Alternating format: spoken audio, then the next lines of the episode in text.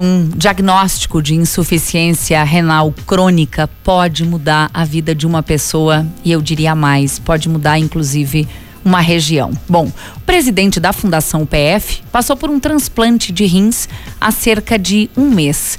E essa história de superação ela vai se transformar em uma importante bandeira daqui para frente. É com o professor Luiz Fernando Pereira Neto, que também é advogado, criminalista, professor do curso de Direito da UPF, que a gente tem o prazer de conversar agora. Boa tarde, professor. Bem-vindo ao Café Expresso. Boa tarde, Thaís. Boa tarde, Cris. Boa tarde a todos os nossos ouvintes da Rádio PF. Olha, há cerca de três anos e meio, você vinha aguardando por um órgão. Como é que foi o dia em que você recebeu a notícia e que lhe levou ao transplante feito há cerca de 30 dias?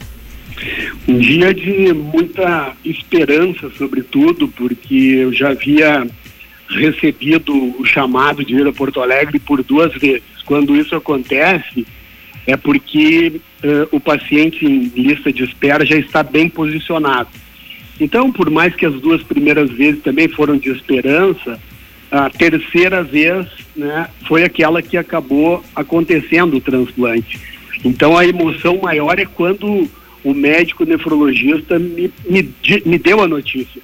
Você foi contemplado, você será transplantado. E eu já estava no hospital. Aí, aí parece que o mundo vira de cabeça para baixo e a alegria toma conta e ao mesmo tempo a expectativa de quem vai passar por uma cirurgia como essa, tanto tempo de espera depois, né, Thaís? Pois é, mas nesse sentido, ainda antes de chegar ao hospital, o trabalho da Polícia Rodoviária em lhe transportar com uma agilidade incrível, ele foi decisivo, porque os seus minutos para chegar em Porto Alegre estavam definitivamente contados foram decisivos e sempre são nesses casos, porque existe uma questão chamada isquemia, que é o tempo em que demora para a retirada do corpo do órgão, né, do corpo do doador, até que chegue ao corpo do receptor.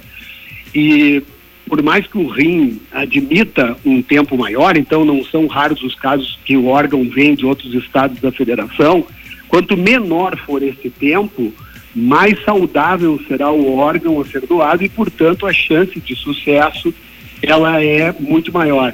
Então, nesse sentido aqui fica o meu reconhecimento público à, à Polícia Rodoviária Federal de Passo Fundo, nas pessoas dos agentes Segala e da DINA, que não mediram esforços e com muita presteza, mesmo em um horário de pico, com todos esses bloqueios que a BR-386 passa por conta da duplicação nos dias de hoje, me permitiram chegar a tempo em Porto Alegre e isso me deu uma condição essencial, Thaís, para que, eh, com todas as intercorrências que eu tive, ainda assim o órgão se mantivesse íntegro e funcionando perfeitamente como está no dia de hoje.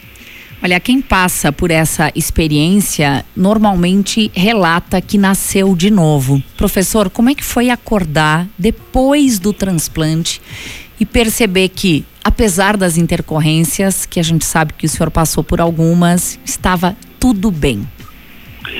É uma emoção indescritível, né? Só passando por isso, assim, é, um, é, um, é uma sensação de renascimento, de alegria, né? De, enfim, de, de receber uma segunda chance com, com uma qualidade de vida melhor, como, como eu me sinto hoje. E, sobretudo, também, Thaís, é, para aqueles que acreditam, eu tenho, eu tenho muita fé também, sempre tive nesse tempo todo, é, talvez a vida por essas intercorrências todas do destino nos transformam em instrumento de algo maior, né? E é isso que eu, que eu quero, com, com o aprendizado que tive e estou tendo em relação a todo esse problema, é fa fazer com que a consciência da cultura doadora ela também se intensifique no nosso país e na nossa região passadas as intercorrências, alta do hospital em Porto Alegre. Professor, essa não era uma luta só sua, era também da sua esposa, que tinha uma preocupação grande, seus filhos querendo que o pai fique bem. Como é que foi chegar em casa e estar assim com todos eles, fazer uma refeição juntos? Como é que foi esse momento? Ah, é uma emoção extraordinária, Thaís, porque uh, a gente começa a dar valor às pequenas coisas da vida, né? E isso é uma coisa também importante. Quem passa por um problema assim começa a viver um dia de cada vez e, e toda vez que a gente, todo dia que se acorda, a gente faz um, uma comemoração por estar vivo. E por vezes, quando não se tem esse tipo de, de enfim, de, de, episódio na vida, você acaba não, não, não tendo esse mesmo sentimento. Uh, o, o, quando um paciente adoece, como foi o meu caso, também é, é de se notar que uma família inteira adoece junto porque a preocupação dos filhos, da esposa, dos amigos mais próximos, dos familiares, da mãe, do pai, irmão, é muito grande. Então, quando acontece um milagre da vida, como é a doação, como é um transplante de todos os órgãos possíveis, porque não é só o renal que acontece, né? Tem uma doação, enfim, de um ente querido falecido. De fato, não há outra palavra para definir do que não um milagre da vida, né? Para que isso tudo continue e a gente continue também com as nossas missões individuais de cada um, agora com, sempre com um compromisso da solidariedade e da ajuda mútua em relação aos nossos, aos nossos semelhantes. Agora, professor, o que mais mudou na sua vida de 30 dias para cá? De verdade, assim, o que que o senhor está vendo diferente? Tudo, tudo. Na verdade, é, é difícil definir uma, uma pergunta como a tua, né? Porque é, é uma transformação que se dá, primeiro, em relação ao bem-estar. Uh, todas as pessoas que em Passo Fundo são mais de 200, 250, se nós calcularmos com aqueles que fazem tratamento em casa, né?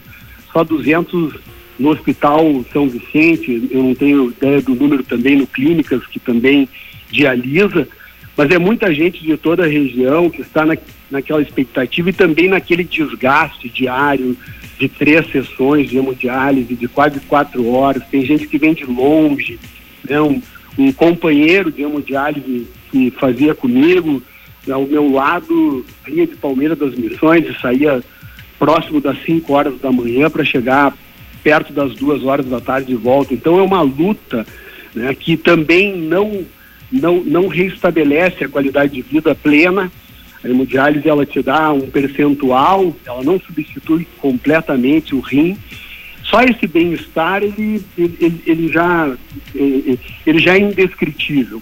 E tudo que vem depois da liberdade, eu te diria assim que é uma libertação, uma libertação quase que de uma prisão, de certa maneira, que se impõe em relação àquele que está em tratamento. Então, por isso, aproveitando aqui o espaço, Thaís, é, dizer de que Passo Fundo precisa é, estabelecer uma cultura doadora mais efetiva para que hoje aqueles aproximados 60 pacientes que estão em lista de espera né, por um transplante, prontos para transplantar, tenham a possibilidade da doação, mas não só isso, também tenham a possibilidade, quem sabe, de transplantar em Passo Fundo. Temos que aumentar o número de transplantes, por aqui, por sermos um centro transplantador importante do interior do estado e também conscientizar as famílias que naquele momento difícil possam tomar a decisão de doar órgãos para transformar vidas. Professor, só para a gente fechar aqui, né? Eu abri a entrevista dizendo que um diagnóstico de insuficiência renal crônica pode mudar a vida de uma pessoa e de uma região, porque sua vida ganha um novo propósito a partir de agora. O seu objetivo é fazer com que essas negativas de doação de órgãos diminuam, certo? Certo. São, são, são muitas uh, as, as ações que nós podemos fazer, né, Thaís? Lembrando que a rádio, inclusive, nos auxiliou dentro da Fundação Universidade de Passo Fundo a, no ano de 2021 iniciarmos uma campanha permanente de doação de órgãos que nós denominamos o Som da Vida Não Pode Parar, uma linda campanha que nós pretendemos uh, ainda revitalizá-la, juntar todas as ações que são produzidas pela Faculdade de Medicina em especial e também ao largo disso pessoalmente eu vou me dedicar a organizar também, a aglutinar os transplantados da nossa região, né? Tudo com, com, com o condão de melhorar essa que, que eu chamo de cultura doadora, porque ela, é, toma várias ações, não só o ato de doar, que ele é importante para aumentar esse índice de doações, mas sobretudo também há outros problemas, só apenas um exemplo, né? A questão do transplantado e o mercado de trabalho, para a gente ir além da, da, da, doação em si, né? Uma vez transplantado, o, o paciente ele perde a prerrogativa de ter uma licença saúde, por exemplo, via INSS, e inevitavelmente passa a ter algum tipo de é, dificuldade de entrada em determinados mercados de trabalho, porque o empregador fica naquela escolha entre contratar um transplantado e talvez no receio de que ele entre numa licença saúde ou tenha algum problema de saúde, uma pessoa com, que não tenha né, essa, vamos chamar assim, limitação, apesar de que limitação laboral não há nesses casos, é, por talvez uma ausência de legislação adequada, nós não criamos a mesma proteção.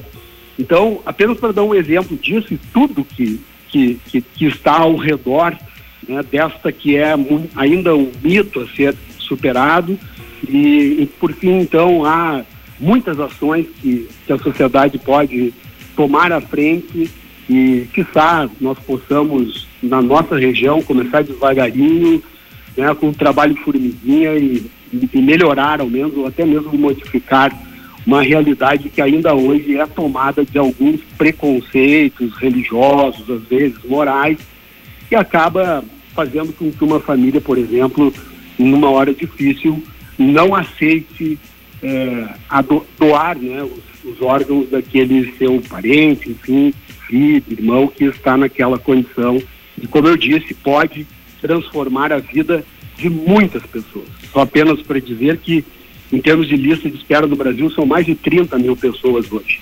Em Passo Fundo, mais de 60 pessoas, que não é pouco também, porque a pandemia, os efeitos da pandemia também determinaram um, um muito maior número agora de pessoas com problemas renais crônicos. Professor, muitíssimo obrigada. Um prazer. A gente esperava por essa entrevista há muito tempo, viu? Muito obrigada. Uma excelente recuperação. É muito bom para a gente lhe ouvir falando muito bem é, e, e, demonstrando que realmente daqui para frente a recuperação só vai aumentar. Obrigada, professor. Obrigado a vocês. Obrigado pelo espaço generoso de sempre. E vamos em frente porque essa causa precisa da colaboração de toda a sociedade. Obrigada mais uma vez. O Café Expresso que teve hoje o prazer de ouvir, então, o advogado, é, criminalista, professor do curso de Direito aqui da UPF, presidente da Fundação Luiz Fernando Pereira Neto, que agora também transforma a sua vida numa luta, numa bandeira, para que mais pessoas possam passar pelo transplante. É, uma, um assunto muito importante que a gente trouxe aqui no café.